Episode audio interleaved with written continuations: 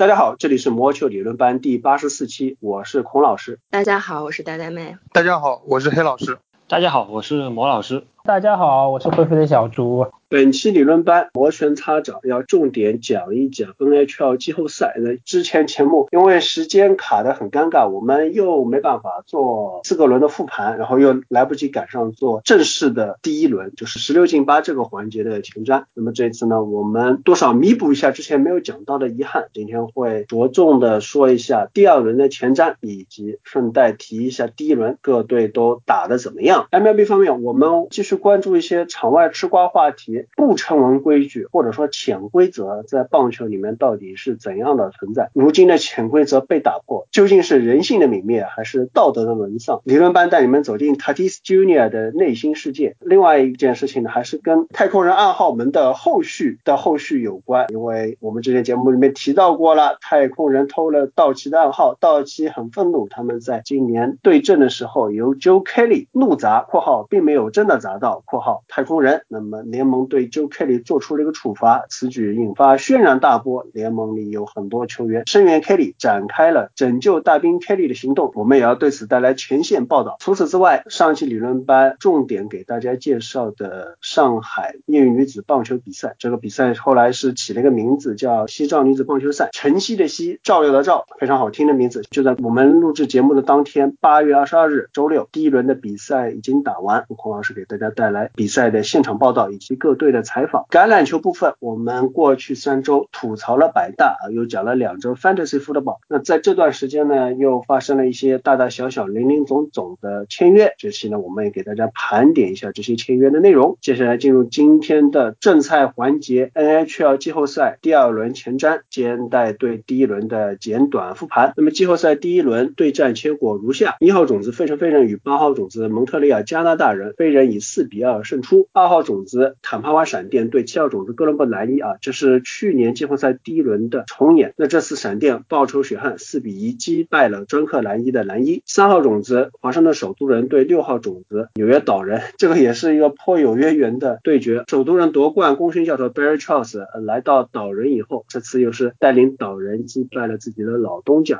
大比分是四比一。另一组对决也是四比一，四号种子棕熊四比一击败了五号种子飓风，而西部方面，一号种子金骑士 VGK 四比一击败了八号种子黑鹰，黑鹰和加拿大人的黑十二剧情啊不能继续上演。二号种子雪崩四比一击败了七号种子胶囊，三号种子达拉斯星四比二击败了六号种子卡尔加里火焰，四号种子卫冕冠军蓝调二比四被温哥华加人击败。那么在这里要强调一下，今年的 NHL 季后赛的 bracket 都树状对阵图并不是固定的，在第一轮打完以后，剩下大的球队对阵要根据种子顺位来排定，这个和 NFL 季后赛是相类似的。所以东部的两组对阵是一号种子飞人对六号种子岛人，二号种子闪电对阵四号种子棕熊，而西部一号种子 VGK 对阵五号种子家人，二号种子雪崩对阵三号种子达拉斯星。那么我们先从东部的第一组对决飞人和岛人之间开始。飞人之前在前瞻的时候，我们理论班已经大吹特吹了一番，在排名。轮他们也是三战全胜，成为一号种子，但是碰上加拿大人遇到了一些麻烦，整个东部其他三组都是五场解决的，而加拿大人却把飞人拖到了六场，而且场面其实还不赖。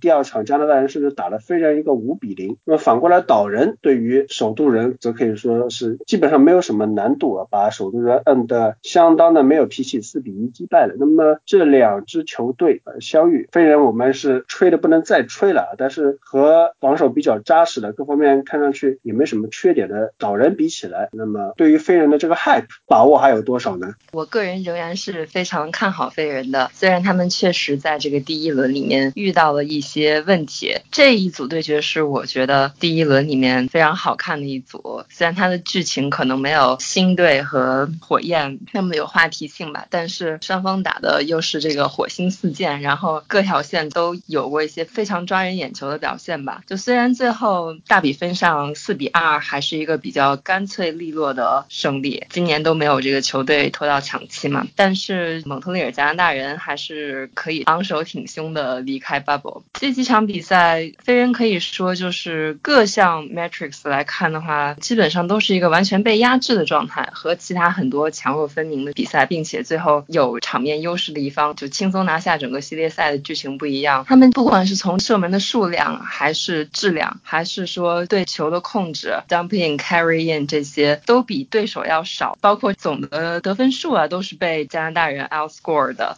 为什么最后还是能拿下系列赛的胜利呢？那还是 Carter Hart 实在是太厉害了。他的高阶的扑救数据也是在首轮的所有出场的门将当中排在不同的模型可能是前二或者前三这样微小的差异，但都是非常优秀的表现。所以即使是对面 Carey Price 也不差，但是飞人还是多少有一点点幸运的进入到第二轮。看一下第二轮的这组对决，我觉得也会比较好看，因为两边一边是飞。人 Broad Street Bullies，另外一边岛人是第一轮比赛里面的头号冲撞大队，或者说是存活下来的所有球队里面头号的冲撞大队吧。第一轮比赛里面，岛人对首都人的这个战况也是可以对于这个第二轮的战况有一点指示性的因素吧。因为比较相似的就是首都人他也是非常的拼身体在第一轮的比赛当中，但是岛人之所以取得了压倒性的优势，并不完全是说他们在 physical quality 方面比首都人更出色的这个缘故，而是首都人很多时候他这个冲撞吧也都没有发挥在那个点儿上。就我们确实看到了首都人他有些时候非常的拼，Tom Wilson 还是那样的非常具有攻击性，但是呢，他们属于是在面对岛人的这种身体的不断的压迫之下，使用身体不是那么的聪明，所以反而自己也没有得到 power play 上的优势。整个系列赛里面，首都人他这个五打五打的真的是不怎么样，power play。成为他们的一个主要的得分手段。那这样的话，导人他在做出了一些阵容上面的调整，把 Derek Brassard 给 scratch 了。然后因为 Cal Clutterbuck 受伤，所以这个三四组也不是我们原先猜测的这个阵容。同时又把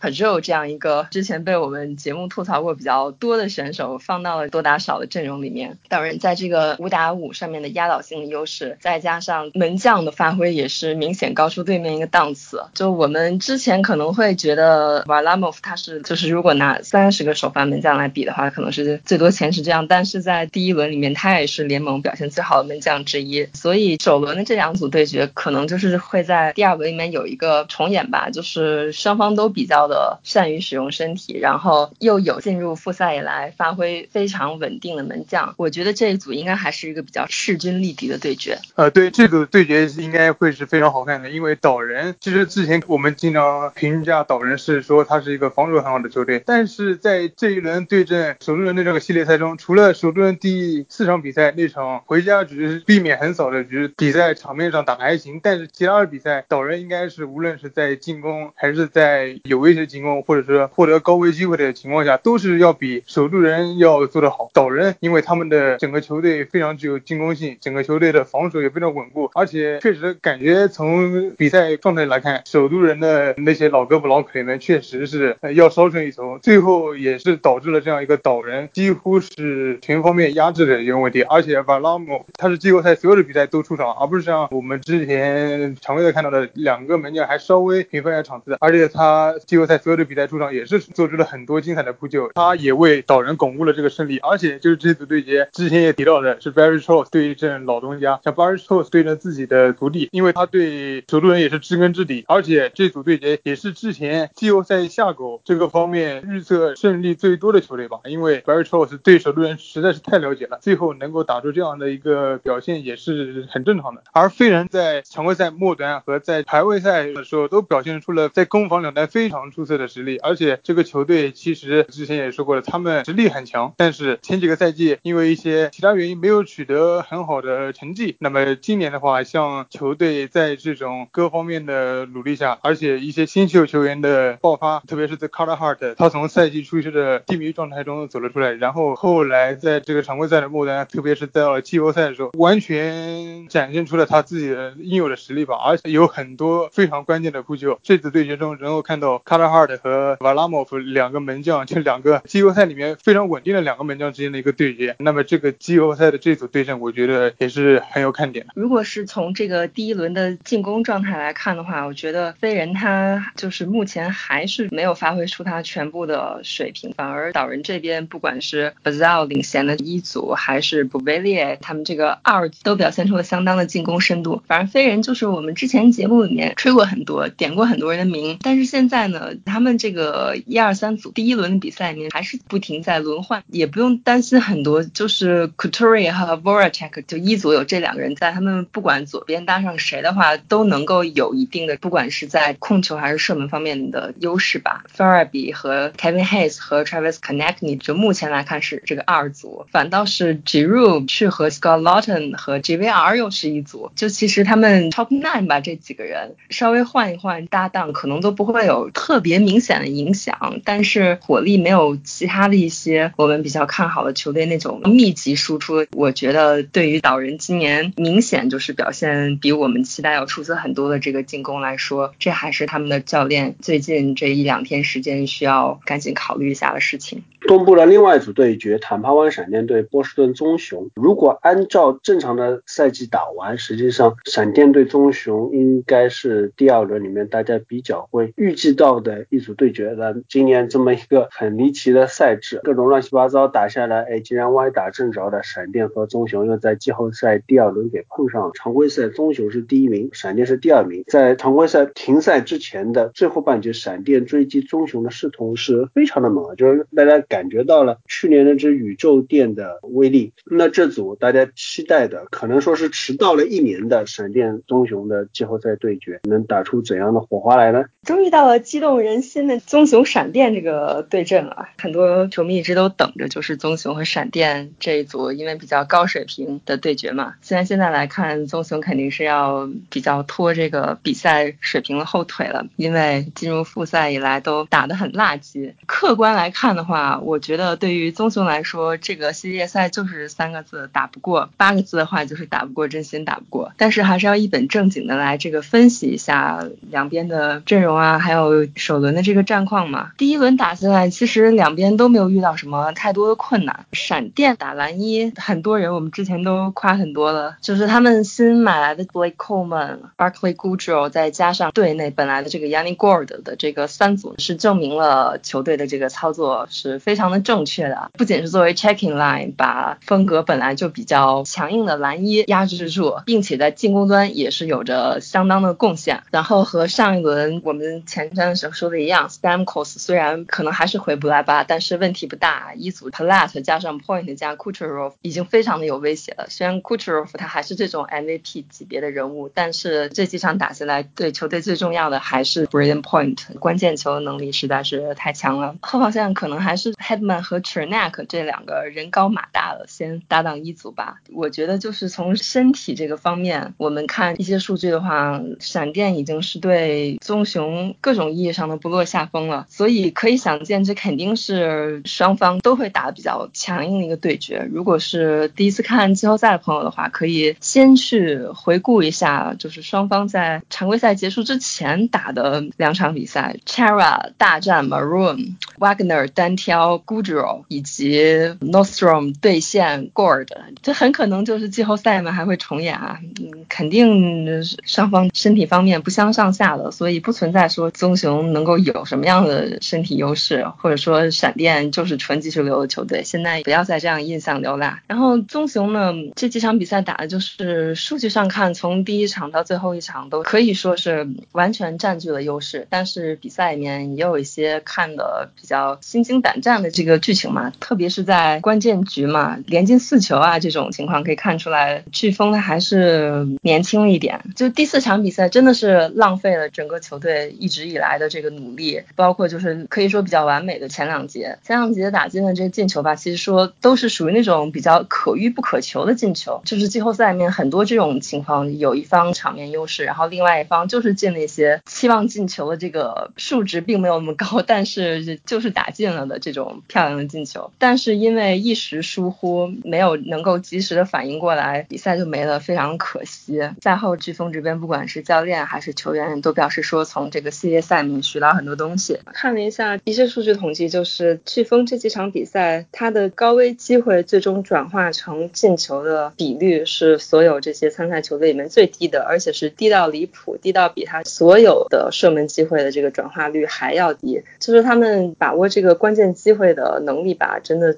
还是特别在场上出现球员感到比较意外的这个状况的时候，就变得不会打球了。然后不仅是射门也没了，就是仅有的这个射门的机会也都没有把握好。这对于一个想要在季后赛里面走很远，未来几年想有这样一个窗口来 contend 的球队来说，肯定是一个需要去改进的地方吧。然后飓风今年这两个门将其实已经发挥的非常超出了他们常规赛时候的这个水平。常规赛季里面，我们肯定不会觉得 m 或者是 Rimer 是联盟里面前十的门将，但是他们在季后赛里面都是既高出了这个平均水平，又高出了预期的这个扑救水平。这两个门将应该是飓风今年季后赛总体来说打得不错嘛，这比较重要的一部分吧。当然我们之前表扬过太多了，阿后从复赛以来他这个得分应该是排在前三、前五这样的水平。可以作为这个球队的头号球星，然后下个赛季我也是比较看好他，包括整个飓风前锋群的发展，所以总结总结经验，然后明年再战，想想飓风零六夺冠这个经历，我觉得很可能接下来一段时间，这个飓风还可以是大都会区，包括整个东区非常有竞争力的一支球队了。然后我们说回棕熊吧，就是各条线上吧，当然这个有些人还没回来，像 Pasta。就也不用说了。其实我们认真比对一下，就是真的二三四组和闪电这个二三四组根本不是一个档次。然后后卫的话也不如对面。即使之前提了那么多，闪电可能最弱的一环就是门将啊，但是现在这情况完全不一样了。闪电即使出了天大的状况，他们至少还有一个二门，还有一个活人在那里。Curtis McLeany 常规赛上了再少，但是他至少还能上。棕熊根本就是只有一个人了，从头要一直打到尾。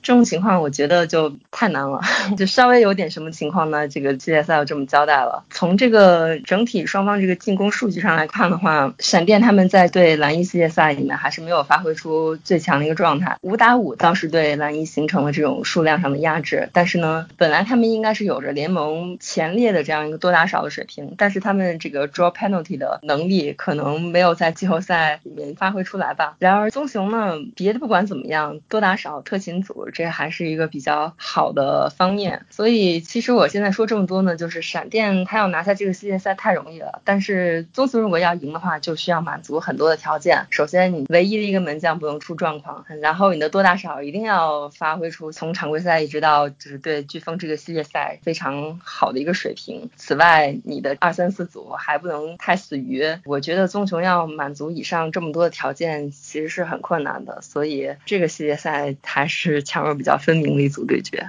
这组对决中的两个球队，闪电和棕熊，在第一轮中都等于有一个打破平衡的。因为 上一周我们也讲到过，闪电和蓝衣的第一场比赛中，闪电是打到了第五个加时赛，然后闪电才靠 point 的进球取胜。那场比赛，我觉得是闪电其实在进攻上是比较有优势的，也是全面压制住了蓝衣。然后这场比赛，蓝衣最后没有守得下来，我感觉对于整个球队的精神层面上，可能是打击是比较大的。本来闪电就比蓝衣在阵容方面要强很多。虽然说上个赛季蓝衣队四比零战胜了闪电，但是这个赛季的蓝衣已经不是上个赛季的蓝衣了。这个阵容虽然说特点风格还都在，但是整体的实力已经是要逊色一点。所以说，闪电这轮阵容实力本身就有优势，然后进攻也是打开了，不像枫叶那样对于蓝衣的防守是有点手足无措，没有找到突破口，也是比较轻松的拿下了蓝衣。纵熊这边呢，今年这个进攻的状态还是不太好，但是球。队的防守是很好的。然后我说打破平衡的点呢，主要就是 Switchnikov 的那个受伤，因为他其实对于飓风来说是整个球队中的非常重要的一个核心，无论是在五打五还是在强打中，对于整个飓风还是非常重要的。而他受伤了之后，也就是在这个季后赛中，像一个球星对于这个球队，呃，确实还是挺重要的。所以说，飓风在虽然说在后面的几场比赛也取得了很多的机会，但是棕熊的季后赛里的防守还是非常的稳定的。然后棕熊又利用自己的多打手的这个优势，在几场比赛中抓住了机会，也是让年轻的飓风付出代价。而且这一组对决季后赛有一个值得一的地方，就是呃西部的季后赛，因为它可能在第一轮和第二轮之间休息的比较短，西部的季后赛呃只有一个背靠背，而且是在前四轮之后的，就是说你如果四比零解决的话，你是不要考虑这个背靠背的因素的。但是东部的话，它如果七场比赛打下来，它有两个背靠背，在前四场比赛中就有一个背靠背，然后第六场和第七场又是一个背靠背，就是说闪电和棕熊这是本身实力就比较强的球队，很有机会打到后面的。那么在这个季后赛中，这个门将如果说因为背靠背的原因，可能会有状态的影响，或者说刚才梅老师提到的，闪电队是有两个可以用的门将，但是棕熊只有一个。那么在这个门将的这个 workload 上，连续出战这个季后赛这么高强度的比赛，还有背靠背的话，那么对于门将的影响可能也是比较大。西部的第一组对决，维加斯金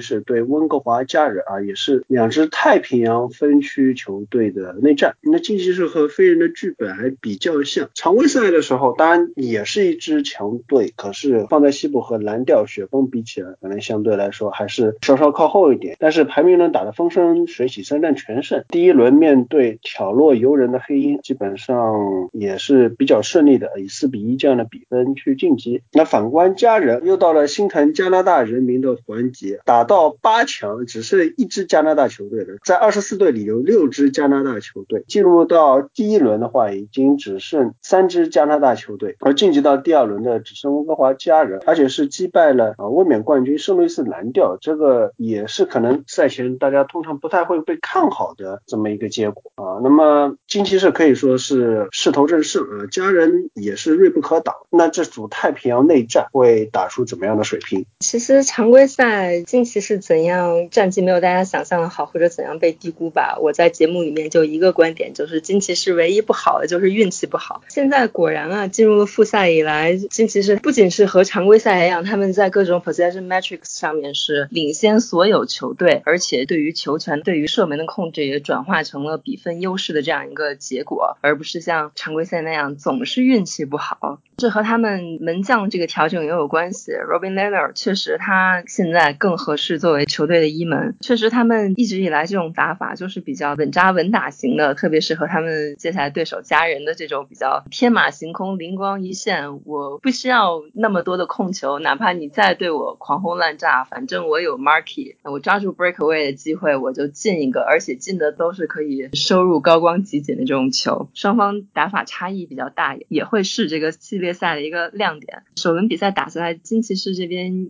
没有遇到什么太多的的问题吧？对球队要求比较高的球迷会觉得球队哪哪都遇到困难。Corey Crawford 他大多数时候表现还不错，有些时候也有失误吧。总体一个比较高于平均水平的表现，还是不能够一己之力来为球队带来胜利的。毕竟在这个进攻方面，金骑士的压制实在是过于明显。金骑士的他比较恐怖的一点就是他队内所有的球员按 s 的数据，他的期望进球的一个比率都是超过百分之五十的，就没有一个人是在场的时候球队的期望进球比期望失球会少。这一点也是领先绝大多数的球队。而且因为之前我们也梳理过一二三组阵容嘛，前两组的进攻火力已经不用再重复了，而且是各种应有的素质都有，射术啊、身体、速度什么都很齐全。然后三组的 Alex Tuck、Nick Roy 以及 Nick Cousins，之前我们还猜测过这个三组的人选，那现在应该就是这稳定的三个人，也是在第一轮比赛里面就发挥出了一个统治级的表现。但是金骑士他也不是一支没有有弱点的球队，说了这么多门将以及前锋方面的优势吧，但是一方面他的后防 Braden McNabb 和 Nate Schmidt 这一组首轮的表现是并不好的。然后另外和其他一些球队像首都人一样的一个毛病，就是过多的犯规给了对手多打少的机会。如果对手正好又是这种多打少很强的队的话，那这个还是会面临一些麻烦的。他自身的少防多的能力又也不是很好。总之，如果家人能够抓住这个金骑士的一些弱点的话，我觉得还是有可能复制这种在场面在 possession number 上面没有优势的情况下以下克上的。前面戴老师说家人的赢法，我就听笑了好吗？说家人是天马行空，这个是很客气的委婉的说法了。本质上就是说家人你要赢球，你自己都不知道是怎么赢的。简单回顾一下家人和蓝调的这个系列赛，我们就看看家人这支球队它有什么样的。特点或者说有什么样和 VGK 叫板的资本吧？首先当然就是守门员，这季后赛里面最无脑的赢球方式，就是如果你的守门员就状态好，就是守得住。就像棒球里面这个投手今天他就是神勇无敌，怎么投人家就是打不到，就是控球控歪了，投了个大坏球，人家也会棒，就是不讲理。家人呢，他的守门员 Mark Stone 呢，呃，老实说没有厉害到这种程度啊，就像 Carey Price 最巅峰那样，但其实也相当不赖了。简单来说，如果你的门将能够比对手的门将挡住更多应该进的球，或者就通俗点叫必进球，那你就占据了很大的优势。就等于说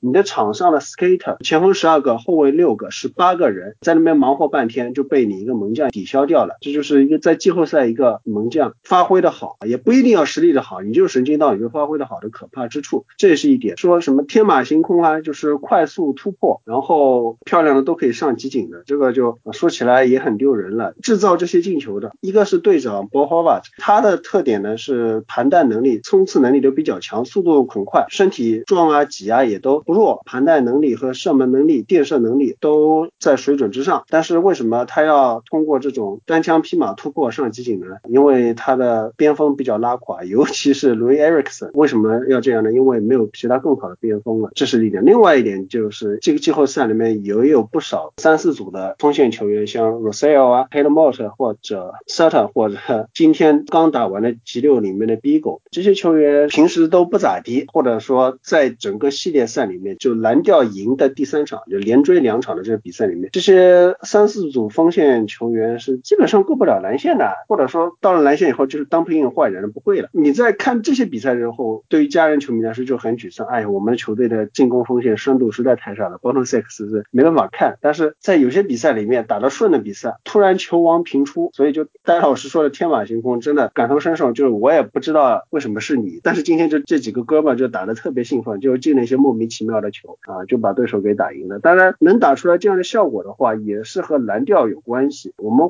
回顾一下之前前瞻里面，陶德在谈到大家要不要坦克，大家要不要去搏百分之十二点五的几率去争拉球王，去争状元签的时候，陶德说过，其实今年这个季后赛这特殊赛制，大家都有机会，冠军不香吗？为了梦想搏一搏吧。但是现实是很冷酷的。我们现在看到晋级季后赛第二轮的八支球队，除了家人以外，其余七支基本上就是该进季后赛的球队，就还是那几张面孔。只有家人可能说稍稍超过大家的预期，因为他毕竟是击败了卫冕冠军。那那又是怎么回事呢？然后蓝调实际上就是被新冠疫情给拖累了。原本常规赛打得风生水起，一个休赛期下来，哎，球队没状态，排名轮没找到状态，然后跟家人的这个系列赛头两场也是没找到状态，就被家人二比零领先了。在第三场、第四场的时候找回一些状态，简直是你可以立竿见影的感觉到球队的阵容深度也好啊，打法也好，球员之间的默契啊、配合啊，全方面的蓝调可能只有门将方面在赢的两场里面啊也没有优势，但是其他全方面都是占据优势。包括刚才戴老师提到啊，家人的强打很厉害，但是家人的强打在这两场比赛里面也被蓝调限制的很死，尤其是蓝调的防守型前锋，去年季后赛血强血强的 Ryan O'Reilly，他他在少防多的时候往菱形正位那个顶一站，好了，家人四小天鹅的阵容就顿时傻眼，就是你倒给我，我倒给你，就找不到射门的点了。但是也是很莫名其妙的，蓝调这个球队看看就觉得啊，他已经恢复状态了，家人这样又没有什么阵容深度的，又丢掉了气势啊，应该没戏了。但是蓝调他就突然拉垮，这个拉垮是为什么会原因去拉垮的，我也不知道，他们就是突然拉垮了，然后一下子弄得家人的三四组锋线也是人均球王，蓝调的防。区里面如入无人之境。至于 Marky 就更不要说了，这高阶地长什么球都可以扑出来。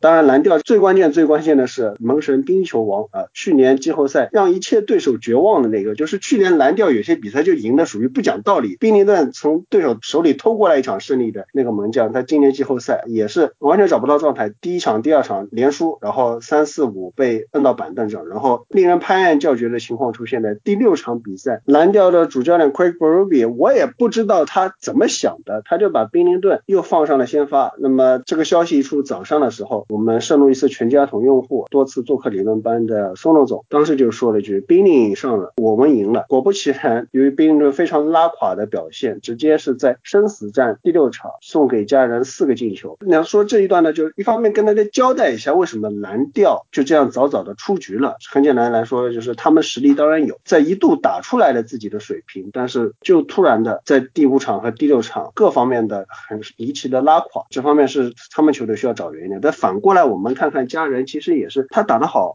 很多时候就是因为对面打得不好，本身自身的实力在蓝调发挥的好的那些比赛里面，你就会可以看到这支球队为什么说是下狗，为什么说他是不被看好，这当然是有原因的。确实锋线阵容深度就是这么第一组和第二组还行，甚至于说第二组都不太行，只有第一组能打，后卫的防守能力也比较差，就真的是所有的事情就丢给门将 Maki 爸爸。那最关键的一点强打，这个岛还是可以说说，确实在季后赛对狂野也好，对蓝调也好，家人的强打一组 Patterson、J.T. Miller、Brock Baser、Ball Howard 以及蓝线四分卫 Queen Hughes 确实有非常高的强打成功率，而且还有比较多的变化。但是在与蓝调的这个系列赛，也可以注意到，由于蓝调像有 Already 这样比较强的防守型的球员，在被针对的时候，有的时候就家人就连着两场他的强打组就发挥不出来，他的战术和套路被对手研究了以后，可能就不是那么的有效。但是家人也不笨，说你针对我，我也可以针对你。这个强打一组确实才华横溢啊，非常有天赋。这一套不行，我就换换。就像第六场比赛，Brock Baser 他原本是在强打组里面担任一个 screen 的角色，就是堵在门将前面干扰视线，然后试图垫射的这个球员。而 J.T. Miller 是在左边是抽射或者说捡漏的一个球员。第六场比赛的时候，他们两个人之间就有一个换位，因为贝斯之前整个系列赛之前都没有取得进球，状态也不太好。但是换到左边 point 这个 slot 这个位置，给他个抽射的机会，突然间就香了。确实在第六场里面有一个强打进球，包括在常规赛里面，Patterson 他是作为一个左手持杆的球员，他也会选择有的时候他跑到左边去，跑到右边去。在左边和右边的话，面对球门的身位是不一样的，就是他是用 slap shot 这样的直接的抽射呢，或者说是可以比较轻的这样去推射或者去传球，给这个强打组增增加一些变化。那这一些的套路当然是基于整个强打组的天赋啊决定的，但是反过来说，家人的 进攻天赋，他们最好的球员也就是这几个人。因此，在近期是这样比较全面的球队面前，而且是门将看不出来会像蓝调这样白给的球队面前，我觉得家人要赢的话，真的也是天马行空的赢。孔老师呢对 Marky 的评价，我觉得还是过于谦虚了呀。特别是在提到 Binnington 的话，这两个门将在系列赛里面表现，就是所有参赛在门将里面的一头一尾。不同的模型可能会把 Marky 排到第一或者第二或者第三，没有什么太大的差别。但是 Binnington 真的就不知道怎么回事，这个表现非常的离谱，就是所有人当中的垫底。即使是 Darcy Camper 丢那么多球啊什么的，但是他至少突出的球低于期望，还没有像 Binnington 那么的，这也是就是蓝调场这样最大的一个因素吧。然后蓝调呢就很多失误，我们都看得莫名其妙的，这就不一个一个球都说了，有很多。就是为什么把 Mott 都捧成了球王啊？因为什么 Zach Sanford、Robert Thomas、Winston 这些，有时候你看他就不知道是不是他态度有问题，动都不动，追都不追，可能真的是夺冠的后遗症或者怎么样，不应该出现这种态度上面的问题。所以不管你整体球队的年龄结构怎么样，那毕竟大家都歇了这么久。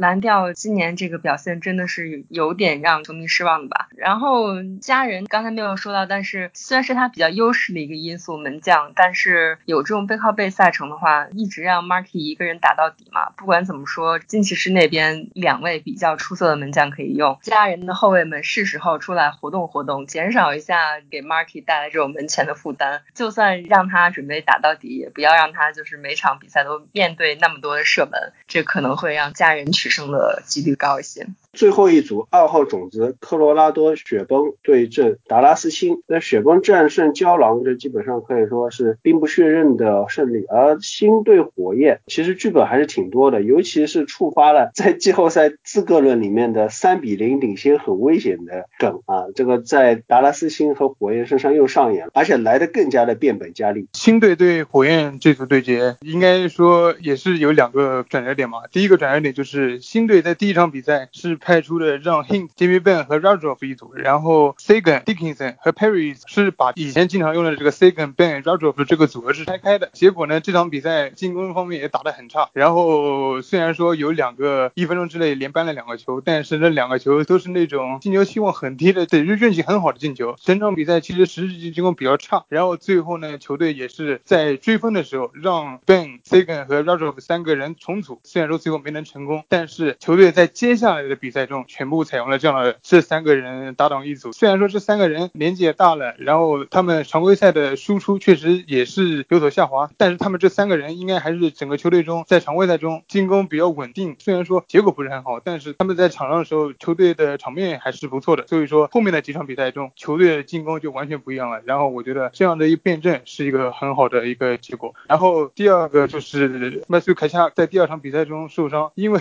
他他不单是在自身的实力上他是球队非常重要的一个核心，而且他的这个冲撞，他在精神属性上也是给球队带来提升很大的。那么他确实受伤，让火焰本身这个我之前还说的，火焰在第一轮中这个进攻方面是比较好的，但是在这一轮中，球队的在进攻的这个场面上，由于几场比赛居然是被新队压着打，这个是我之前没有想到的。那么总体来说，这一个第一轮比赛中，新队确实是有很多好的迹象，比如说他们的进攻终于不再是像以前那种说什么全场被压着打，然后靠几个反击，靠几个莫名其妙的球进球的。因为几场比赛中，整个球队的这个进攻的态势，在 c o s y 值上，在日期的进球上面都是要好于对方的。而且零比二输掉的那场比赛，其实是整个场面上射门啊、进攻的威胁度啊，还是高危的机会都是很多的。但这场比赛最后就是没能进球，所以说球队的这个进攻场面上比较好，但是球队的这个进攻效率还是要需要加强的。这个系列赛 有几个表现非常出彩的球员，第一个就是 Mir Haskin，他其实与其他几位年轻的后卫相比，他的进攻的实力可能是没有那么出彩，他的防守会比其他几个后卫要好一点。但是在这个系列赛中，我们可以看到 Haskin 在对于球队的进攻方面，他这个帮助是很大的。他的做球，他的 carry in 球队在很多关键的时候都是让他把球带进去，而且是常规赛中也是的，就是在关键的时候，经常是让他把球带进去，就是他对于在这个因为新队的禁区其实很大时候是一个老大难的问题，然后他确实能很好的解决球队这个问题。另外一个就是 Griano，我觉得我每次无论是盘点还是前瞻的时候都会提到这个名字。那么最后的这场七比三的这场大翻盘，他打进了四个球，那么其实也成为了 NHL 历史上第二名在新秀赛季中就能够在季后赛里面单场打进四球的球员。那么虽然说他的出场时间还是很少，然后他有几个进球也有运气的成分，但是无论是他的速度，还有有他在右侧打着 one timer 的对对方造成的威胁，应该还是非常大的。而且他在本赛季对阵雪崩的比赛中也有几个进球，我觉得他也可能是在这个系列赛中非常关键的。总体而言，因为新队这次又对上雪崩，不但是同区的对手，而且新队这个赛季的常规赛里面四场比赛都击败了雪崩。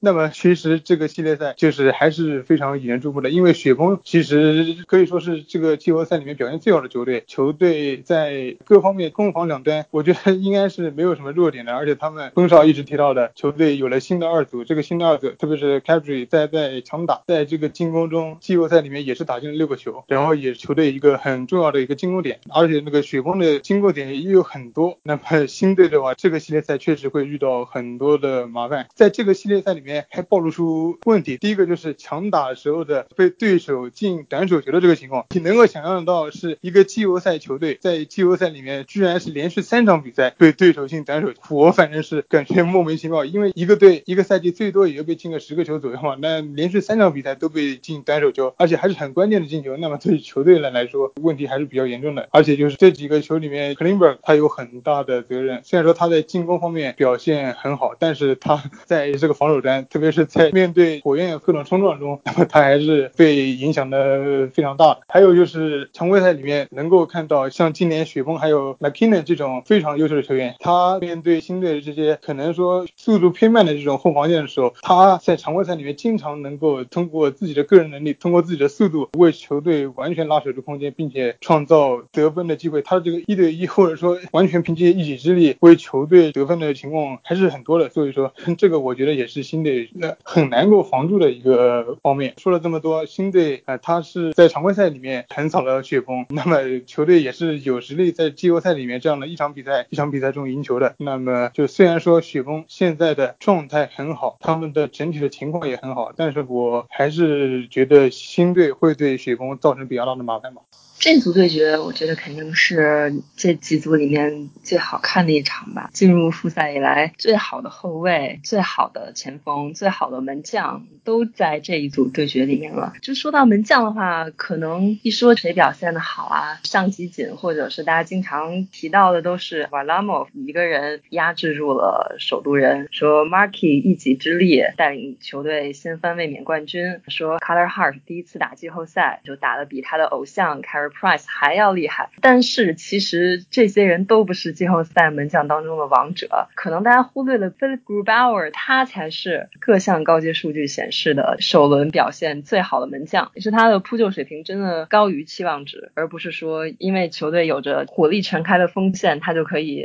坐享其成，不是这么回事。所以这一组我觉得对决应该是水平最高的。然后前锋嘛也不用说了，新队就是在第一场末段啊换上了。呃，一四九一四七，然后让这三个人搭档打完后面的比赛，确实是很有效果的。终于在这样关键的时刻发挥出了比较好的这个进攻的水平，就是确实让很多新队球迷感到欣喜吧。但是对面的这个一组实在是神勇无敌啊！就不仅是他们这三个人五打五，希望进球率可能超过百分之七十了吧？这不知道怎么去评价这个看起来简直就不真实的数字，并且这三个人再加上 Cadre 加上马卡尔的强。强打呢，在打交王的时候是一打一个准，这个火力就是打交王的后两场比赛比分应该是十四比二。b r i s h i n s k y 都调侃了一下说，红雀总算是得到了一个安全分。就难道是交王他的 Darcy Camper 他的 Anti Run 他不行吗？是他的这个少防多很差劲吗？就如果连这样的后防这样的少防多的实力都挡不住雪崩的话，我真的不知道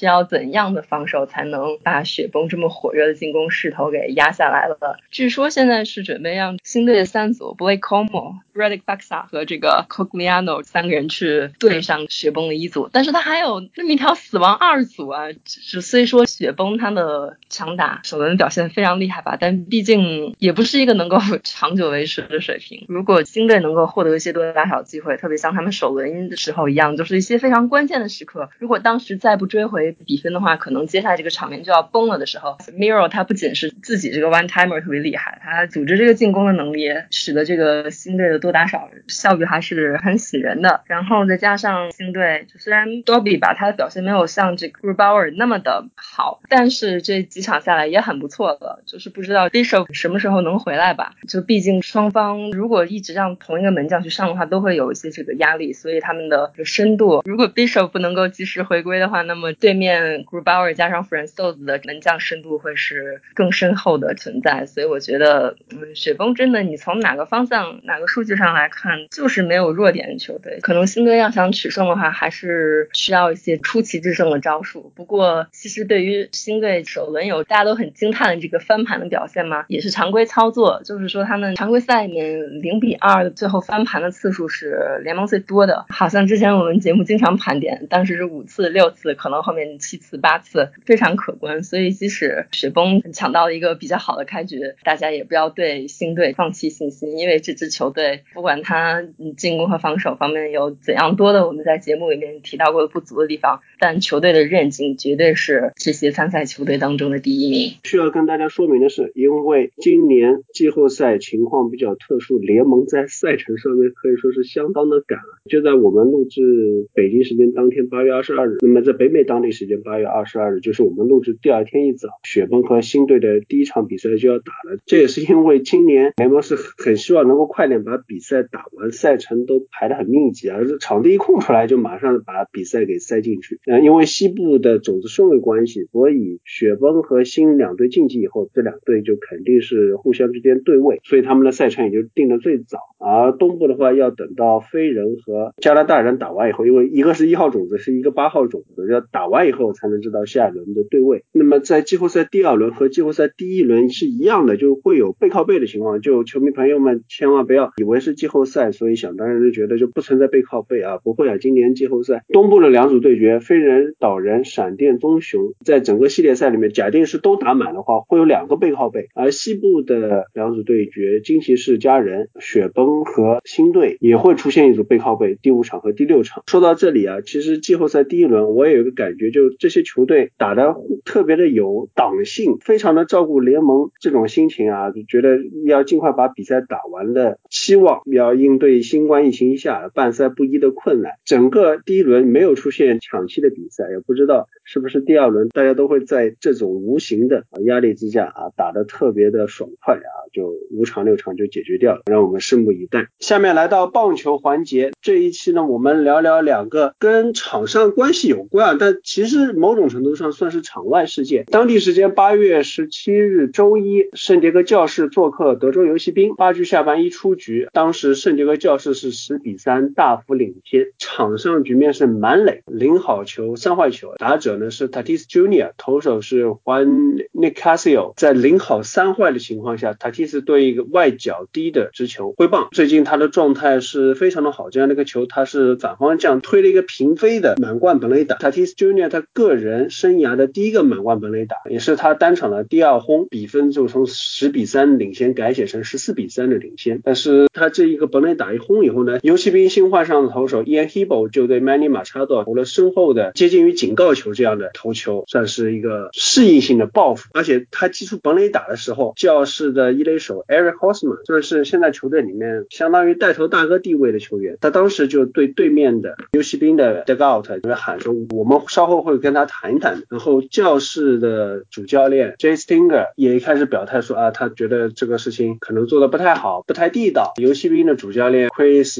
Woodward 很打太极的，今天这个比赛有很多不成文规则或者说叫潜规则被挑战了。我不是说他做的不对啊，但是呢，我们都是在这种潜规则，在这种不成文规矩下，从小就这么教的，我们也是这么打球的，我们全队来说都不太行欢这样子点评了 Tatis Junior，弄得 Tatis Junior 非常的委屈，而赛后就做了道歉，给自己解释了一下，没有想妨碍到什么人，但是当时就想进攻嘛，就把这个球给偏一下再打出去了。那么在进一步讨论这个事件本身之前啊，我们说说这个潜规则 unwritten rule，可能有些看球不久的球迷就不太了解，哎啥？除了规则书以外，还有不成文的规定，这个不成文的规定又是怎么一回事呢？其实棒球这个不成文规定，或者是我们叫它 Written rule，其实是一个极项历史是很久。自从这项运动发展成熟，变成成规模有组织的比赛赛事之后，这种所谓的 unwritten rule 不成文规定就慢慢的被大家总结，被大家遵守。应该是在十九世纪末的时候吧，大家可能考虑到棒球场上一些阴招，或者是一些在当时来看影响公平性啊，或者影响双方的竞赛的友谊。另外，可能考虑到当时议会的环境吧，可能大家都比较绅士的那种年代，所以就慢慢的总结一些场上的情况，变成一种不成文规定。然后经历了一百多年下来，很多球员都比较怎么说呢？不是说百分之一百会遵守这样的规定，但是大家都对这种不成文的规定或多或少的习惯，会去执行这些棒球场上不成文的规定。那么这些规定这么多年下来，其实这几年随着棒球的发展，再加上有几个球员也是比较希望可以打破传统，希望可以让更多的年轻观众进入到棒球场来看比赛，再加上 MLB 总裁 Rob Manfred 也希望做一些大刀阔斧的改革，来改变一下棒球这项运动。所以这两天我们会看到很多球员有意无意开始慢慢的抛弃这些不成文的规定啊，慢慢的可能会导致部分比较保守啊、偏传统的球员或者教练，再加上一些圈内人士，这导致会他们不太喜欢这样的行为吧。整体来说，我们知道这个 unwritten rule 不成文规定就是一个传统嘛。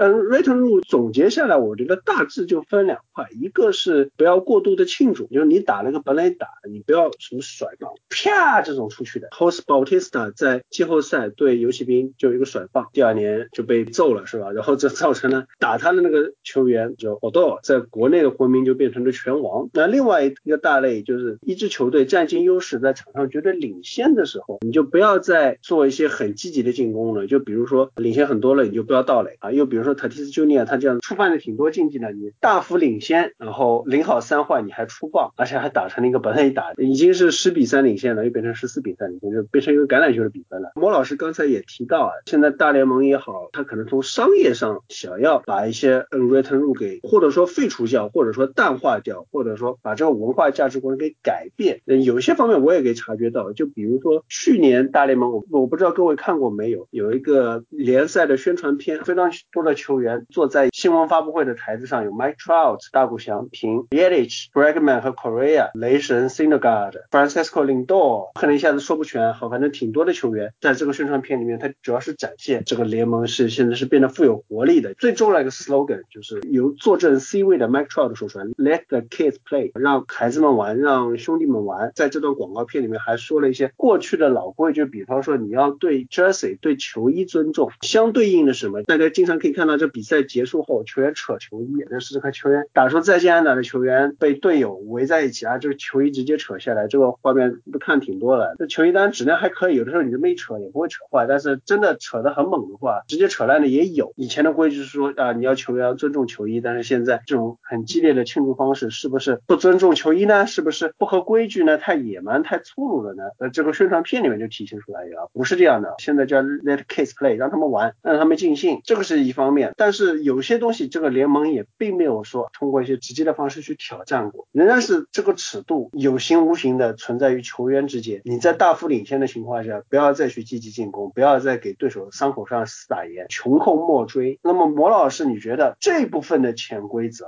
是不是有合理性，还有没有存在的必要？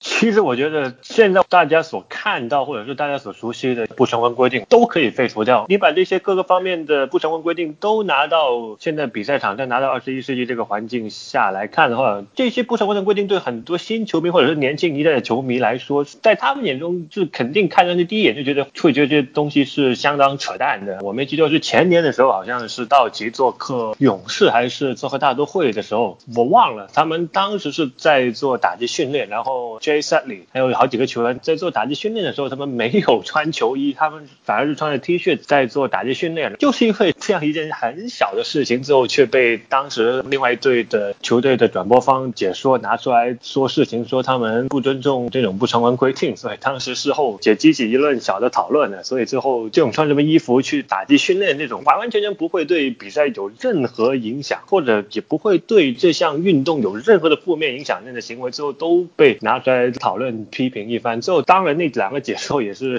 受到一波舆论的攻击，说之后也是道歉了事。但是我们其实从那件事件来说，就可以反映出来这些不成文规定多么的荒唐，在如今这个环境下面看来是有多么的无聊。还有一些其他不成文规定，除了这个大幅度领先啊、三坏球没有好球的时候你不要出棒之外啊，以前还有去年吧，赛季中有一段时间很多人讨论过的，投手不要去接这种内野的高飞球、内野的趴爆。不成文规定里面就基本上。很多投手会去尊重啊，就哪怕你看到一个很高又高又慢的球落在投手球附近，我们可以看到很多投手自愿让开，会让起码八九十尺之外的这个一垒手或者三垒手冲过来，或者甚至是游击手冲过来投手球去接。所以当时很多人就问，为什么投手不能去接？看上去是相当简单的一些内野高飞球，这些无形中的规定肯定会给一些新入坑或者是年轻球迷觉得是一些完全没有价值去值得遵守的规定。所以我就。觉得可能随着比赛或者是联盟的的改革，我觉得这些恩师路真的是要放弃掉了。站在我们现在的角度看，不成文的规定会非常的扯淡，但是存在即合理。这些规矩之所以过去会有，也是当时的社会环境啊各方面的因素造成的。所以我觉得有些事情可能是老古董，在现在不合时宜了，不要去用它就可以了。但是也没有必要说一文不值啊怎么样？那可能我心态就比较保守。从某种程度上来说，我认为这些不成文的规定，也许。许你放在现在看来是不合适的，但多少从感情上来说，其实就像是 Mercy Rule 的精神一样，我就领先很多了，我就不要再继续把这个比赛打得很难看了，让输的队继续的难堪下去，把这个比赛快点结束。因为棒球和很多比赛不一样，有些走表的比赛时间走完了，痛苦也就结束了。但棒球有的时候，那对方的状态很不好，或者怎么样，这比赛老是打不下去，而且以前的时候比赛条件、技术条件各方面都没那么好，可能球场是没有灯的，你要拖得再晚了就很暗了，有各种现实的必要性，所以这种规矩才会存在下来。Tatis Junior 的父亲啊，Tatis Senior，他这个态度就很好。老头子呢，他在多米尼加当地的联赛里面，他是作为球队的教练，Tatis Junior 就在他球队里面打球。有一场比赛，他击出一支再见本垒打，他做了一个甩棒，老头子当然很高兴了，但是他事后评价的时候夸了儿子一番，但是对于儿子的甩棒，他说这个东西很垃圾。老头子是这么说的：我是一个老派的 old school 的球员，在我的年代，我们是是不做这种事情的。我是尽可能的去尊重任何人，去尊重所有的投手，我就不会这样过度的庆祝。我觉得这事情不好。但是如果他 Tatis 他喜欢，那他就去做他自己喜欢做的事情。你看这时代也在变，现在的投手如果三振掉了打者，他也会做一些比较夸张的庆祝。那这样的话，打者本来打庆祝一下，看样子也没什么大不了的。这个就是老 Tatis 的观点。我坚持我所认同的价值观，但是如果年轻人喜欢，那就让年轻人去做。在这个角度上来说，我希望对这个事情大家能够对那些老派的球员教练就一定程度上的理解。我们一定在这个方面，我和某老师是达成一致的。就有些 unwritten rule 真的不需要去遵守了，但是因为他们过去就是抱着这样的观念，这些教练他打球的时候还是接受 old school 的教育，那么他现在作为教练以后时代变了，对于他们这样的人来说，转变也是需要过程的。所以像很多媒体啊，或者说球员啊，很激烈的去抨击，把这些两个人当成罪人一样，我觉得也有些太过分了。不过我也相信这样的事情肯定还是一个好事，算是通过一个比较吸引人眼球的事件，给 old school 和新的棒球的时代给废除这些不成文规矩划了一个明确的界限，就今后大家就很清楚了，过去的事情已经过去了，让我们来打现在的棒球吧，Let the kids play。就像 Tatis 这种情况，你说可能比赛太垃圾时间，你说进攻方优势过大，不出棒，提早让比赛打卡下班，我觉得这种所谓的不成文规定，可能还有那么一点道理存在嘛，就好像刚才说到，就可能和 Mercy Rule 有点异曲同工作用。就我觉得最后的问题就是这种规定，这种所谓的大幅度领先，不去攻击，最后你不去遵守，出棒了，变成全员打。我觉得打出来全员打，他不要说去有什么事后有什么报复，有什么砸人，有什么这个大幅度的批判之类的，反而是是让球员或者说让这一批不接受这样规定的那一群球员，双方的对抗可能会越来越激烈吧。就像他第打那发满贯炮之后，红人的投手 Trevor Bauer，我们也知道他是一个非常抗这些传统，一直都想让联盟有一个真的改革的这样的一位投手节，当时也在他自己推特下面评论了这件事情一番呢。他要推特是这样说的，他告诉 Fernando t a s i s Jr. 就说。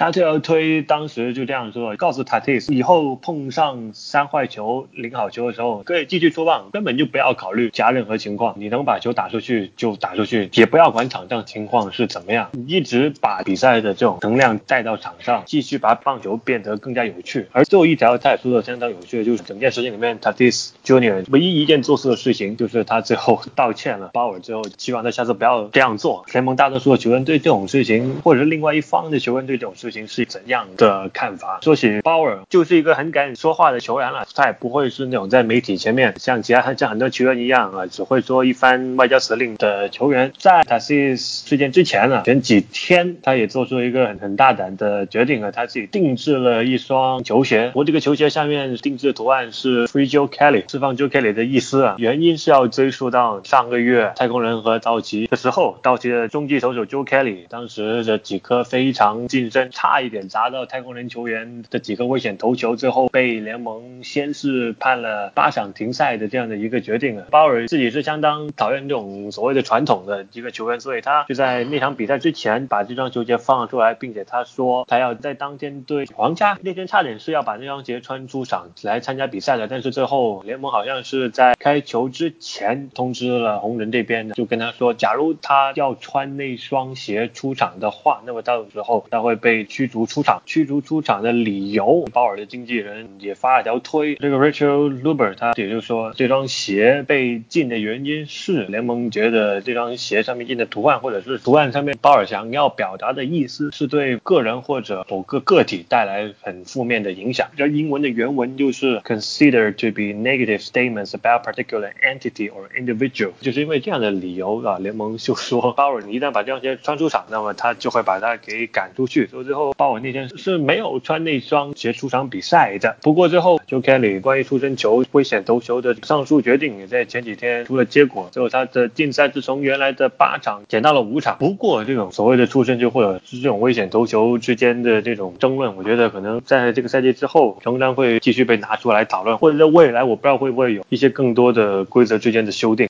把视线一回国内，上期理论班介绍了在上海举办的女子棒球比赛——西藏女子棒球赛，晨曦的曦，照耀的照，西藏女子棒球赛。那么在八月二十二日周六进行的首个比赛日，由由技嘉粉波旁对橘子，小飞象对 SSG。第一场比赛，粉波旁以二比十三输给了橘子。粉波旁作为四支参赛队伍里面资历最浅的，就很多队员还刚刚从垒球转到棒球，对棒球还不太。熟悉队友之间也磨合度不够，欠缺锻炼，也欠缺准备的情况下参加这样的比赛，碰上橘子这样从实力啊、经验各方面都胜过粉波旁的球队，那这样的比赛呢，橘子完完全全占据了主动，这个结果也不太意外。那对此呢，我们也请到机甲球团领队张磊接受一些采访，谈谈比赛。那么第一个问题呢，是上一期节目里面张磊也跟大家介绍过这次比赛的筹办，那真的到比赛这一天开打的时候，对于比赛成功开幕有什么感受？这个比赛很快能搞得起来，大家互相配合的都很好，所以这个比赛开幕，首先一个感受就是很欣慰。我觉得比较重要的意义就是说，作为大家几个队自发组织的一个比赛，可以说作为一个模板，可以给大家今后再组织类似的比赛，就做一个很好的参考了。我觉得这是可能是比较有意义的一面。那么对于比赛本身呢，广播旁在比赛当中表现的内容，磊哥如何点评？第一场比赛，我觉得大家应该是有点紧张，而且我们队两个最重要的主力不在，可能是因为临时的比赛，大家提前都安排好事情了，也没办法更改。这个两个主力不在，对整体实力影响还没那么大，但是可能对其他队员，尤其是一些新队员，棒球比赛经验比较少的这些队员来讲，可能在场上的心理影响比较大一些。所以赛后大家也是觉得，一个是。比赛基本没有磨合过，然后这个比赛搞得比较匆忙，大家就是觉得在场上表现就打不出自己的东西了，又加上队里的核心人物不在，大家就是心理上也受了影响，所以整体上我个人觉得投手的部分会表现的比较好，因为这次我们投手用的除了一个之前在热身赛上过场之外，其他在正式场比赛中应该说是都是初次登板的，但是他们表现都还不错，所以整体来讲，我觉得投手是表现的比较好的地方，比较稳。呃，第一次比赛。主要还是让大家打打经验，我们也尽可能让所有的新队员都上去打一打。我觉得这个可能是让大家快点成长的一个方法吧。然后我们这场比赛对手橘子队呢，个人感觉他们这场的先发投手还是比较稳，我们没有很快适应他们，所以说他们先发投手的投球是比较有效的。另外一个橘子的跑垒给我们印象比较深刻，因为我觉得他们的跑垒特别的灵活，也是可能打的比赛比较多，然后在垒上也比较活跃，这个是我们应该去。积极学习的一个点。粉波旁这个球队毕竟来说还是比较年轻的，那么后面还有两支实力比较强、经验比较丰富的球队。磊哥对粉波旁之后比赛的期待如何？后面的比赛我们主要的期待就是希望每场比前面都打得好一点，能够打出自己的东西。前面比赛中犯过的错呢，最好就有所改善。尤其是像小飞象这种比较强的女队，我们希望可以多和他们打一打。第一场比赛里面，SSG 和小飞象打，虽然一度落后比较多，但是后来还。反超了，最后赢了比赛。所以说，SSG 的比赛中的纠缠能力可以看出也非常强。所以和这种比较强的队伍去打的话，我觉得可以看出我们现在和其他队伍的差距有多大。这可以帮我们快点的进步和成长。好，谢谢磊哥。反过来呢，我们也从女生的视角谈谈对这场永波旁和橘子之间比赛的感受。首先请到的是橘子的陈星叶。Hello，大家好，我是来自橘子队的陈小新，很高兴能有这次机会受到孔老师的邀请，来到魔球理论班，为大家分享一些关于昨天比赛的感受。我将从时间与系统两个角度来谈谈我的想法。那么首先是关于时间，如果说昨天比赛的这个事件点作为时间轴上现在这个时刻，那么在此时此点此刻。我感受到的是兴奋和融合。兴奋的是，二零二零年第一届西兆女子棒球赛，从屈指、马哥等萌生 idea。到筹划、联络、组织、落地，仅仅用了一个月的时间，击败了什么百分之什么，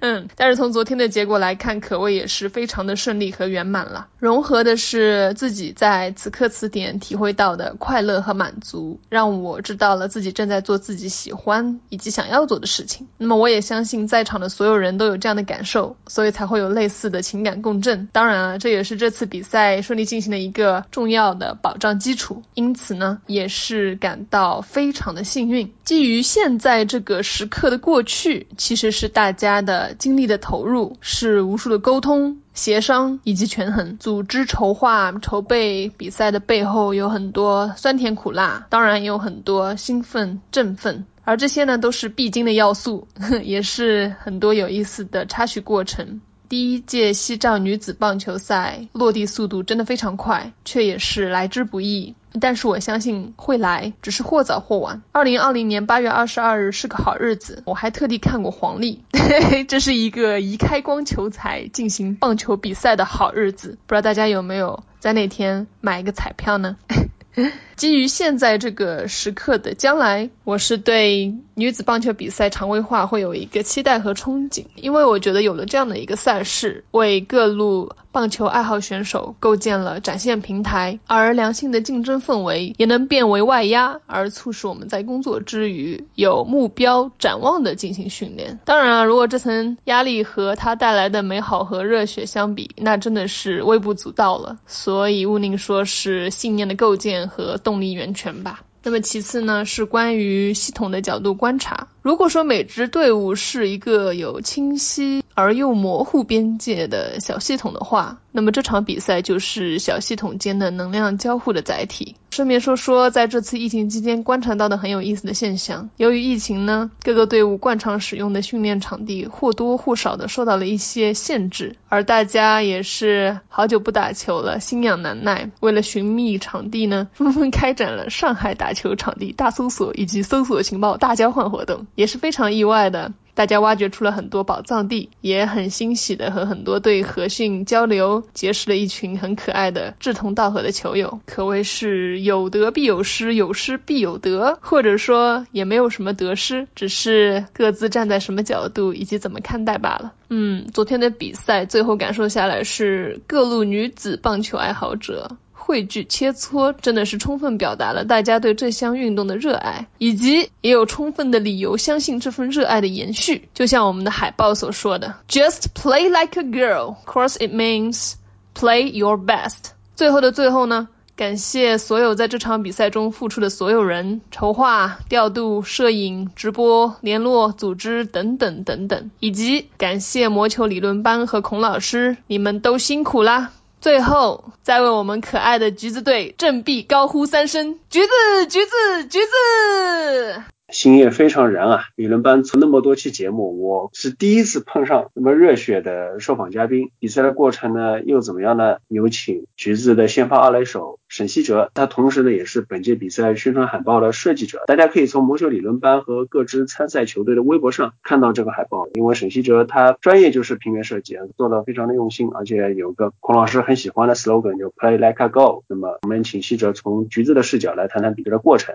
Hello，大家好，我是来自。上海橘子棒球队的西哲，很荣幸能够受到邀请来到魔球理论班，和大家一起分享一下西照女子棒球赛首战的一些感受。如果让我用一个词来概括。括第一比赛日给我的感觉的话，那就是安心。自疫情以来，大家其实都已经有挺长一段时间没有打过正式比赛了，赛前心里或多或少有些没有底气，都是非常正常的。但那天赛前热身结束之后，区指导就把大家召集起来，对我们说：“今天大家只要做到勇敢专注四个字就可以了，其他什么都不用管。”这句话说完，当时就感觉事情一下子就变得纯粹了起来。到后来，每个人真的就是在享受比赛，做到最好的自己，所以整场比赛的氛围一直都很好。当然，这种安心感还来自于大家场上的表现。我一直认为，球场是可以暴露出一个人最真实的一面的。比如，面对一个球，你是否有勇气不躲避？面对一个局面，你是否能在瞬间毫不犹豫地做出选择？这些其实都能真正体现出每个队员内心最深层次的一些品质。所以也庆幸我的队友们都是非常有勇气、有担当的女孩子们，这一点真的非常的难能可贵。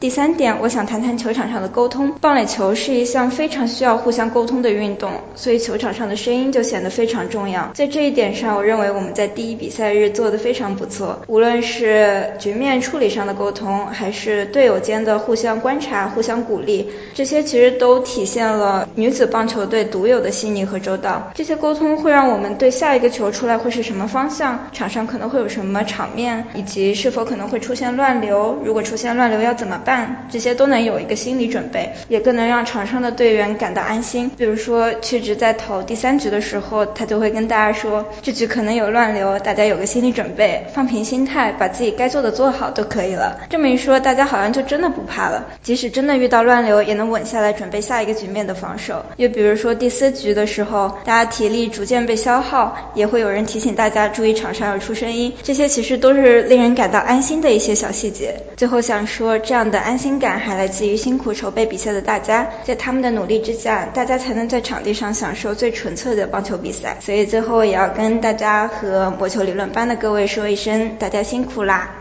谢谢西哲，谢谢橘子。第二场比赛相比于第一场来说，就显得非常的刺激了。小飞象是先攻球队，SSG 是先手的球队。那第一局呢，小飞象就打下了九分，SSG 呢也做了一些还击，那么是一局追了四分。然后第二局小飞象就上了徐宇春、徐指导本尊出战，非常的震撼，用很具备压迫力的速球连夺三个三振，三上三下的半局。然后在二局下半呢，小飞象又得四分，把比分领先扩大到十四。三比九。那在第三局呢，小飞象就出于锻炼新人的目的，球队里面的主力都换下，换上了很多年轻的队员，包括甚至包括甚至有十六岁的还在念中学的队员。孔老师在场边和一些观众聊嘛，就看到有对家长，孔老师 很感兴趣，就跟他去聊了一下啊，才知道啊，原来闺女就在场上，就家长也看比赛看得很开心。呃，但是呢，这样子也给 SSG 追分的一个机会啊，因为一些比较年轻的球员处理球的技术啊，包括队友之间配合默契啊。或者经验啊，或者说临场比赛的发挥的感觉，确实是有所欠缺，也导致了 SSG 最后一局啊造了一个非常大的大局，用两个出局数换回来十分，最后以十四比十三实现了赛季逆转。那我们先请到 SSG 的艾娜来接受采访。第一个问题是，对于能够打上这次比赛有什么感想？嗯，首先，大学本科毕业以后这么多年，虽然我一直都在打球，但是这次比赛是久违的，再次看到这么多同为打球的女生聚在一起，对我来讲有一种昨日重现的错觉。当时不是大家站在一排拍合影嘛，老长老长的队伍，这么多女生，就整整齐齐的，我觉得看到那个场景就特别的感动。第二就是 有一种次元壁被打破的感觉，上海逐渐的组建起。了四支女子球队，我们彼此知道，但是也就彼此存在在各自的社交网络里面。说实话，就没有怎么打过照面，啊，都是通过别人的嘴巴听到各自的消息，有一种又生又熟又 respect 又很好奇的感觉。这次真的可以面对面，然后甚至可以一起打比赛，就是一种很妙的感觉。最后在上海打女子比赛，比赛的过程真的让我非常的喜欢，因为女生和女生的比赛真的太舒服了，可以在最放松、最平衡的心态下去专注的比赛，甚至因为我们都是女生嘛，还能因此可以激发出更多的韧性。尽管我一直觉得男女同场竞技没有任何问题，但是以前和男生打友谊赛，不管是对方还是我们自己，都会落入一个男女对战的语境，就是可能无法绝对的公平。男生偶尔他们会善意的放水，女生难免也会给自己找借口。但是这次在上海打女子比赛的话，就完全不一样了。真的给了我就我们这些女孩子更多共同努力的动力，因为我们有一个真正适合自己的平台去展示或者是去测试自己训练的成果、团队的结果。想请教安娜，这个比赛打得很精彩，有没有什么战术布置？说实话，这整场比赛我们没有一个战术上的调整，因为从头到尾对我们来讲，一上来就是以攻击为主的战术。只是说第一局在防守的时候遇到了投手的乱流，但是潘老师也及时的进行了投手的更换嘛，也及时的调整好了节奏。在最后一局就追了很多分，那样的情况下，球队里面有没有设定一些战术啊之类的？就像上一个问题所说的，我们其实没有调整过战术。这一次赢球，只是说我们的比赛相对来说安排的更加合理。潘老师真的非常了解每个球员的特点和他们的优势，所以他有充分的利用到选手的能力和水平，还有深度。最后一个问题，旗开得胜，SSG 对于参加本届比赛有没有成绩？上想要设定一个目标，我们没有比赛目标，因为对于 SSG 来说，我们的目标向来都只设定给自己，所以 就每个人打棒球的原因可能都不尽相同，目标也是因人而异。但是大家能聚在一起，尤其是女生能够这样坚持的喜欢一个还是蛮辛苦的体育运动，我们都有共同的原因，是想要打得开心，然后作为一个集。体可以一起越变越好，真的非常感谢共同组织这次上海女子棒球联赛的各位棒球爱好者。我觉得女生可以聚在一起打棒球，真的特别不容易。就看 SSG 这七年来，我觉得 坚持不懈的教练，还有那些。一直以来不离不弃的队员，还有那些愿意喜欢我们或者是愿意相信我们的朋友，我希望不仅仅是我们球队，还是另外三支友队，以及未来肯定会出现的越来越多的女子球队、棒球爱好者，我们都可以把女子力的棒球诠释的越来越好。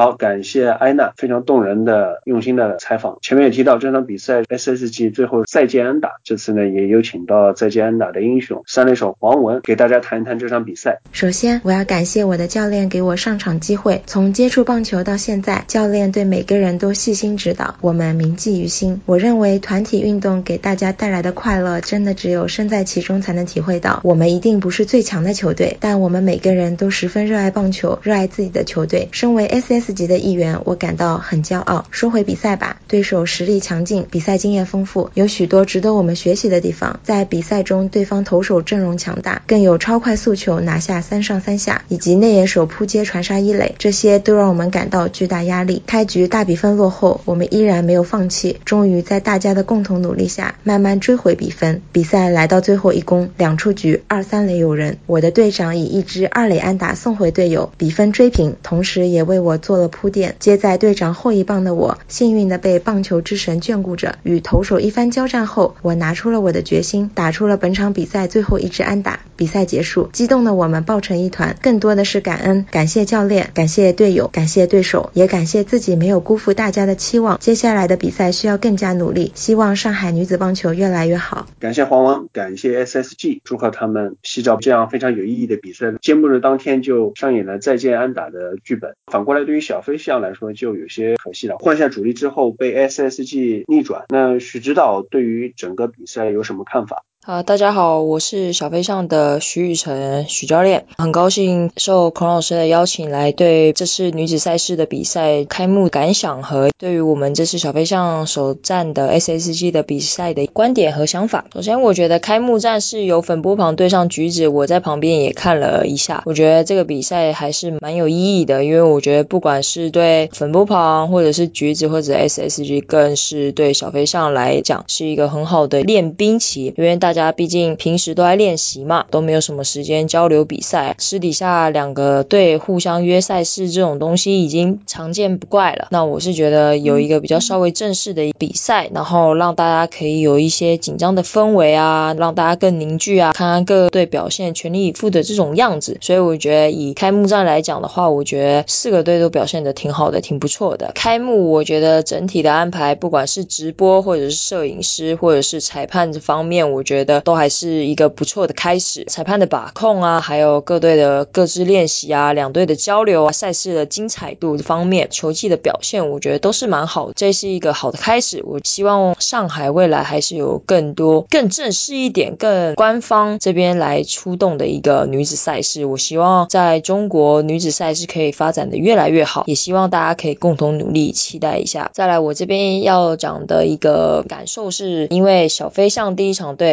SSG 也是第一次的交手。那因为小飞象本身在外界的评价也都是常胜军嘛，几乎在国内也是比较好的一个水平在走。那这次小飞象招新了比较多新人，这边的话也是想要做一个老带新，因为这是我们四个队交流的比赛的目的，主要还是为了练兵。对于小飞象来讲呢，老的一批的球员已经很稳定了，很成熟，技术上、心态上、球技上，大家都是有所可见的。教练这边也是觉得第一批带的球员也是很好的。我更希望的是我们新的小飞象可以衔接上来，技能可以加紧在老飞象的脚步上，可以更上一层楼。这也就是为什么参加这个比赛，去推进这个比赛。因为我觉得棒球不是九个人的游戏，一个队里面如果只有九个人很强，那我觉得一点都不强。我希望的是，除了这九个人，其他人也可以很强，这个队才会更强，中国棒球才会越来越好，而不是黄金的一代很强过去了以后再也一振不起。我希望所有球队来讲，它都是可以一个传递、一个传承的感觉，让女子赛事可以越来越好，也可以让更多女孩子可以越来越好。我觉得这个比赛不管是谁输谁赢，我打球开心最重要，也可以让大家，甚至是每一个队的任何一个球员都有上场去击球、去展现、去发挥的一个空间，而不是说为了输赢不择手段。我觉得这个就不是我想做的初衷了。这次的比赛可以让每个球队有更进一步的空间，也可以明白每个球队他欠缺的是什么，他需要进步去提升的是什么，然后更充裕的准备下一次更正式的比赛。最后，我希望每一个队伍跟每一场比赛都可以很精彩，就像每一个观点都有一个很戏剧化的看点，这样子的赛事是最好看的。所有的赛事如果都是一面倒的话，那就没有可看性了。重在交流，输赢放在一边，打球开心最重要，大概是这样子。嗯，谢谢大家。好，感谢徐指导，感谢小飞象，来感谢所有四支球队在比赛中全力的付出，给大家带来那么精彩的比赛。黄老师也很高兴能够见证西兆女子棒球赛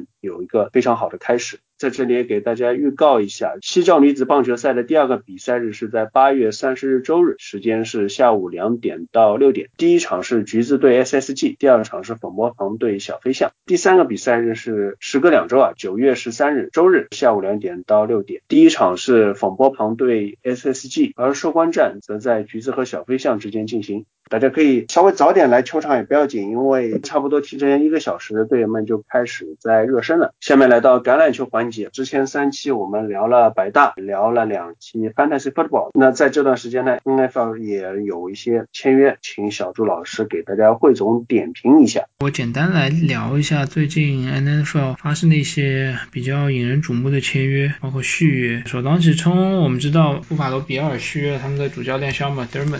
这个我在美东前瞻写到，我们在美东前瞻的理论班节目也讲到过，像 m 德 r 可能是最近几年联盟最成功的主教练，也是上赛季差一点点拿到年度最佳教练的这样一个重磅的候选。他的优势非常的显而易见的就是他的战绩。我们知道布法罗比尔离他们上一次的辉煌可能已经距离二十年了，他们上一次的十胜赛季是在一九九九年，他们上一次进季后赛也是在接近二十年以前。自从肖尔德 r 带队以来，比尔队在最近三年已经进了两次。次季后赛，而且是在二零一七年，我们知道啊，当时是 Tyrell Taylor 带队，而且 Taylor 相当于是前朝遗留下来的这样一个实力并不出众的四分卫啊，球队全队上下阵容实力并没有太多的亮点，但他带着 Tyrell Taylor 加上名声赫赫的 Nathan Peterman 啊，打了一段时间首发，这样一支比尔打进了季后赛。二零一九赛季啊，就也就是上个赛季啊，我们知道 Josh Allen 的发挥数据上体现的他的一个不管是命中率好长传，可能都是位列联盟垫底的水平，但他依然将这样。一支比尔带今年季后赛，可以说这样一个教练，仅用三个赛季彻头彻尾的证明了他是一个具备极强的联盟领先的这样一个领领导能力，极强的纪律性啊，调教防守能力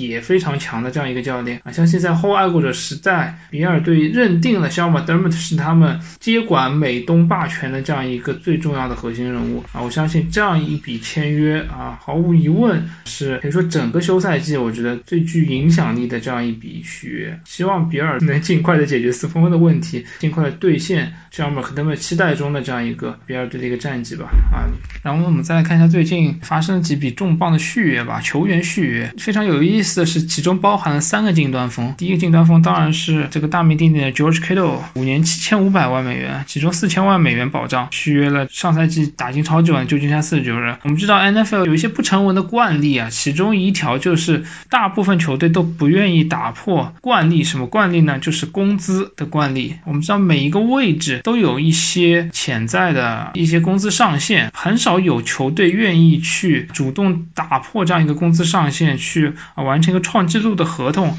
所以说，对于 George Kittle 这样一个近端锋来说，我们知道近端锋位置在 nf NFL 其实历史上素来不是很受重视的一个位置。直到二零二零年，我们看近端锋位置最大的合同，可能也是 Gronkowski 二零一二年签的这个六年五千四百万美元。然后现在当下的一个近端锋的最高的合同是 Austin Hooper 的四年四千四百万美元，也就是说年薪仅仅一千一百万美元啊。从这个意义上来讲，George K 的五年七千五百万，年薪一千五百万，整整涨了四百万美元，这样一个涨幅其实已经是非常的罕见，非常的难得了，尤其对于近端锋这个位置。但我们还是反过来来讲九二七 K 豆客观的来说，我们不要去对比之前的惯例，我们不要去对比之前的近端风的市场价值啊，我们要客观的看待九二七 K 豆对于四九人价值，四九人。在大量的一一二阵型下，他们的这个近端锋的位置可以说是非常的关键。George Kittle 他无论是在开路方面，还是在接球方面，尤其是他的一个接球后推进的能力，我觉得是近些年来 NFL。在这个位置，可以说不管是不是在这个位置啊，在联盟范围内可以都说是一个非常罕见的一个组合。也就是你既能在开路方面保持精英的发挥，又能在接球方面持续稳定的保持一个非常强大的一个爆炸力。George Kittle 过去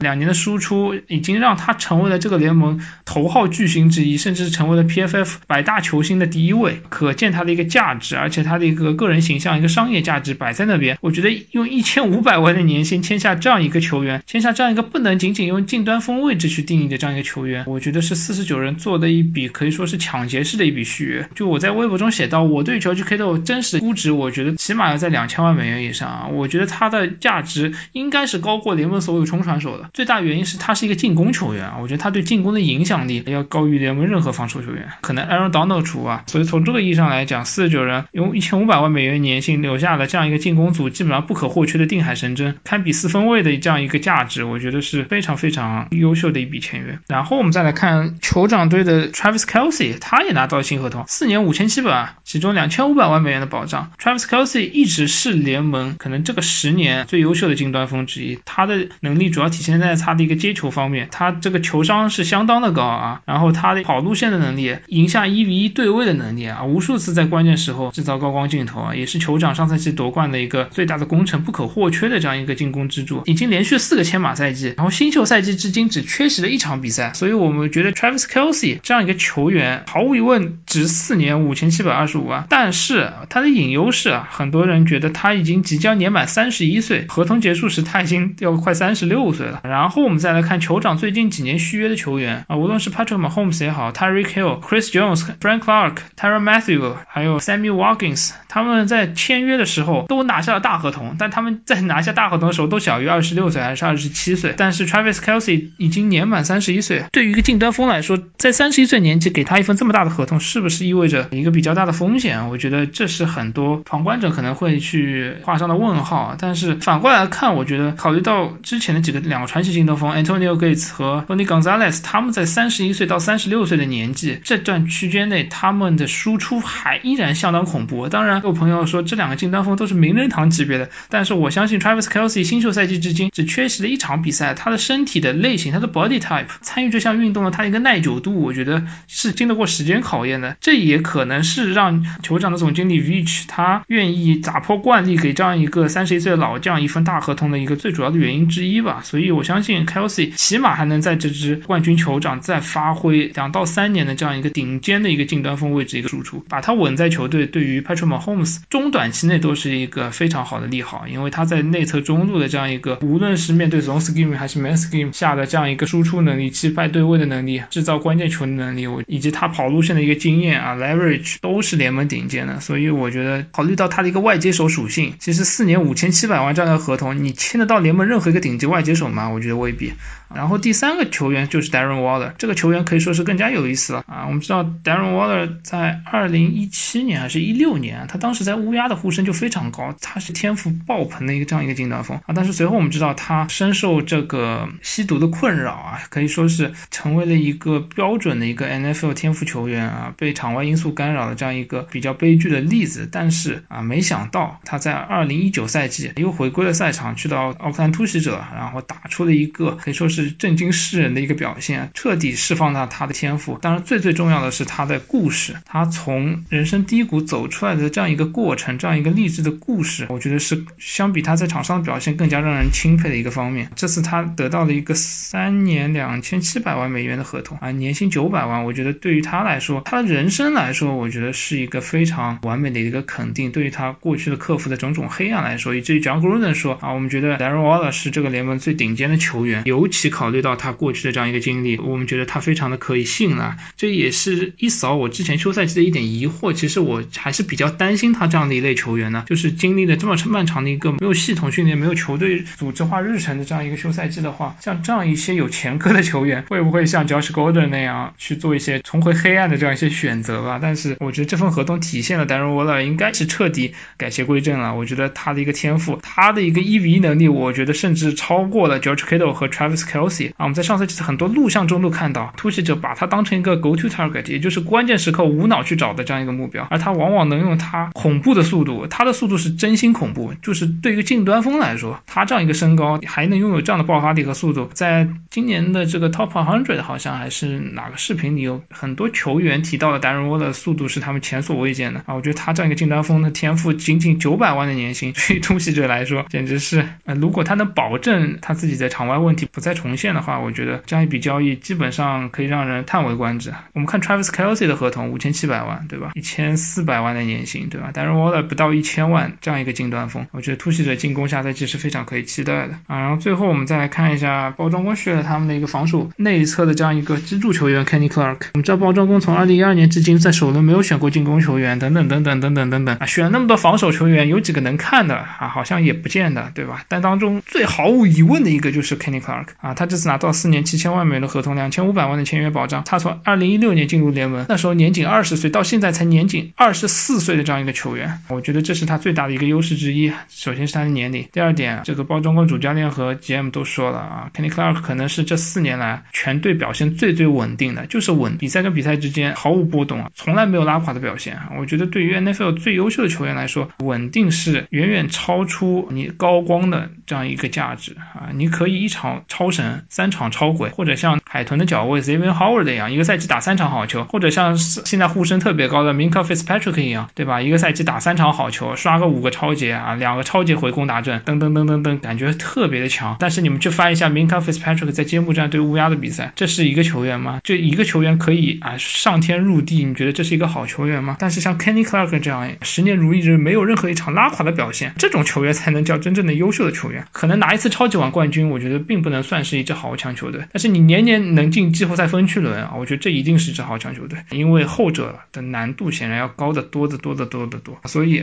Kenny Clark 上赛季六十二次施压，整个联盟范围仅次于 Aaron Donald，我觉得这已经说明了一切了。横向比较一下 d e f o r e s Buckner 休赛季两千一百万的年薪啊，Chris Jones 两千万的年薪，Aaron Donald 两千两百五十万，Kenny Clark 四年七千万，年薪仅有一千七百五十万，我相信他的实力可能并不输给上面几位太多，而且年仅二十四岁，而且是包装工，这么多年来很难得的一个这样一个自家培养的一个青年才俊，具备联盟顶尖的同位置实力。我觉得这笔签约应该对包装工管理层来说，基本上是不假思索的这样一个决定，也是留下了他们前线可以说是，或者是说整个防守组，我觉得是唯一一个可以说是联盟顶尖的这样一个存在吧。希望包装工新赛季能。打出一些让人惊喜的表现吧。因为下赛季国联北区的竞争还是非常 wide open 的，我相信四个球队不同层面上都有争夺国联北区的这样一个机会。除了前面的盘点之外，这期节目录制时呢，正好又出了一个大新闻，也顺便对此分析一下。突发新闻啊，乌鸦裁掉了上赛季重金签下的联盟最佳安全卫之一 a Thomas 啊。我们知道上赛季乌鸦用四年五千五百万美元的大合同签下了刚刚经历了膝盖十字韧带撕裂这样重伤的这个安全卫 a Thomas 啊，三十岁，今年已经三十一岁了。这样一个球员可以说是过去十年联盟最好的 single high 有位，可能都没有之一啊。他的一个在轰爆军团统治力是肉眼可见的，很多热图体现出了对手球队啊对于他防区的这样一种回避啊，一种担心啊，基本上球都不敢往他那儿去。这样一个球员上赛季在啊乌鸦可以说是打的中规中矩吧，发挥还是不错的啊。从 PFF 评分来看啊，上赛季他参参与了接近六十档的这样一个突袭，没办法跟他的队友 Chuck Clark 比，对吧？就之前我们节目好像也提到过，上赛季联盟突袭最多的这个防守后卫是呃乌鸦的 Chuck Clark，乌鸦的安全卫 Chuck Clark，他上赛季突袭了超过一百次，基本上可以完爆联盟大部分线位的突袭次数。无独有偶啊，这次让 ET 三被乌鸦裁掉的直接导火索就是他在训练场上和这位 Chuck Clark